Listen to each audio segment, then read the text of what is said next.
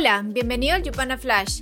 Mi nombre es Fabiola Seminario y este es el resumen de las noticias más importantes de la semana en banca digital y fintech en América Latina.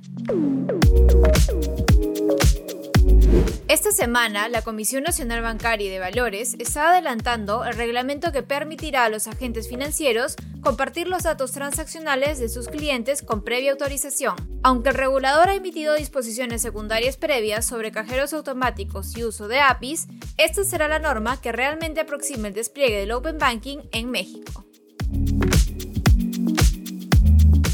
También esta semana, Nubank estaría bastante próximo a poder realizar su oferta pública de acciones. Solicitó a la Comisión de Valores Inmobiliarios y a la Bolsa en Brasil que lo registren como un inversor extranjero, un paso previo para poder realizar una IPO internacional. También adelantó en un comunicado que ya se registró ante la Comisión de Valores de Estados Unidos para ser un emisor de acciones en ese país.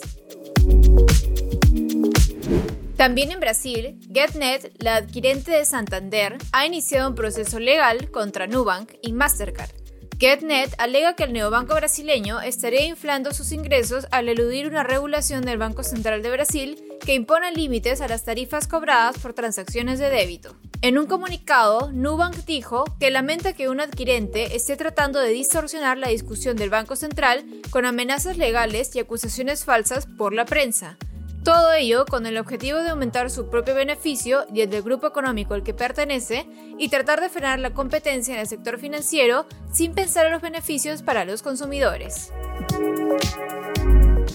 En cuanto a adquisiciones, eBanks adquirió a la fintech de pagos Juno para ampliar su oferta en el sector de medianas y pequeñas empresas.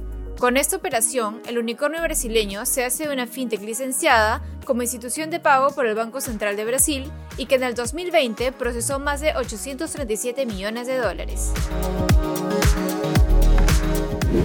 Por otro lado, la tarjeta NU puede ser añadida a Apple Pay para realizar pagos a través de dispositivos Apple en México. De este modo, productos como iPhone, Apple Watch, iPad y Mac con tecnología NFC pueden operar la tarjeta de crédito del neobanco.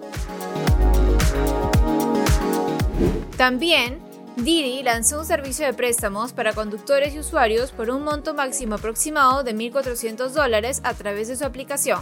El servicio fue presentado como Didi Préstamos. En esa misma línea, en Colombia, Microinsurance Company, una empresa global de venta de seguros, se asoció con Crediorbe, una fintech enfocada a créditos para la compra de motocicletas.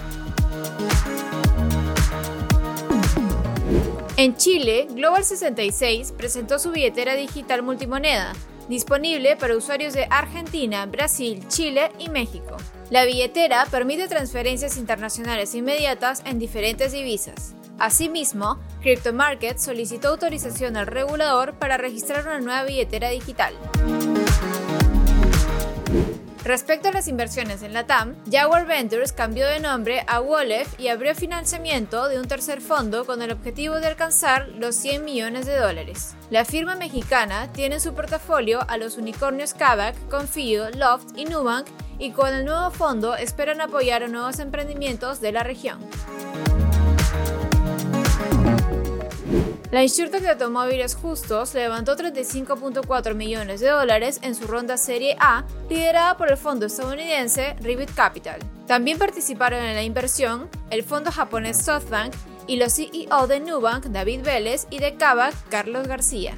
Este financiamiento es uno de los más grandes a nivel mundial para una startup que aún no inicia operaciones.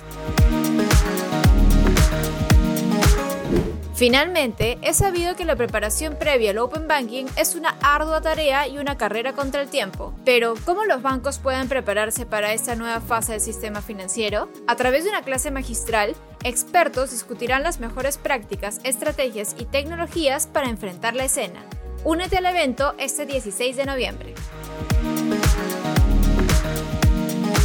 Esto fue el Yupana Flash. No olvides compartir esta nota de voz y quedarte atento a nuestras redes, porque el lunes tendremos un informe sobre la estrategia del banco brasileño BS2 para la tercera fase de la banca abierta.